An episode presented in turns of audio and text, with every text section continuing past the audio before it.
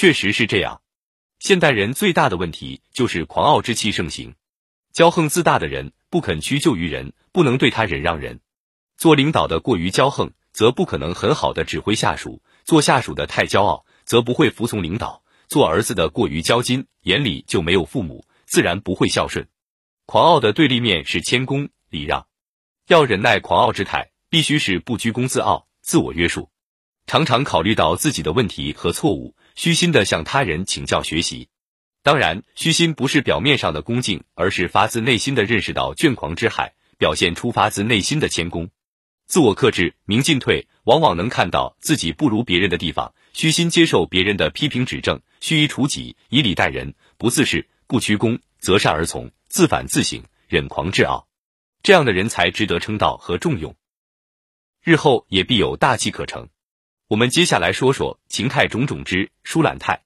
中国人木古以变俊，把面子看得很重。那些坐止自如、问答随意、不顾别人面子的疏懒态之人，肯定是处处吃亏。明太祖朱元璋出身贫寒，当了皇帝后，昔日的穷哥们儿自然少不了到京城找他。这些人自以为朱元璋会看在昔日的情分上，给他们封个一官半职，哪知朱元璋最忌讳别人揭他的老底，以为那样会有失面子。更损自己的威信，因此对来访者大都拒而不见。因此，在待人处事中，必须注意要给别人留足面子。这也就是很多待人处事高手不轻易在公开场合批评别人的原因。宁可送高帽子，也不能戳到别人的痛处，让对方丢了面子。而且，若你照顾到了对方的面子，对方也会给你面子，人与人之间的关系也会因此而更加和谐。那么，对于那些被疏懒态所困的人，在待人处事中，如何才能顾及别人的面子，处理好人与人之间的面子问题呢？第一，要善于择善弃恶，在待人处事中要多夸别人的优点，尽量回避对方的缺点和错误。好汉不提当年勇，谁都不愿意提及自己不光彩的一页呢。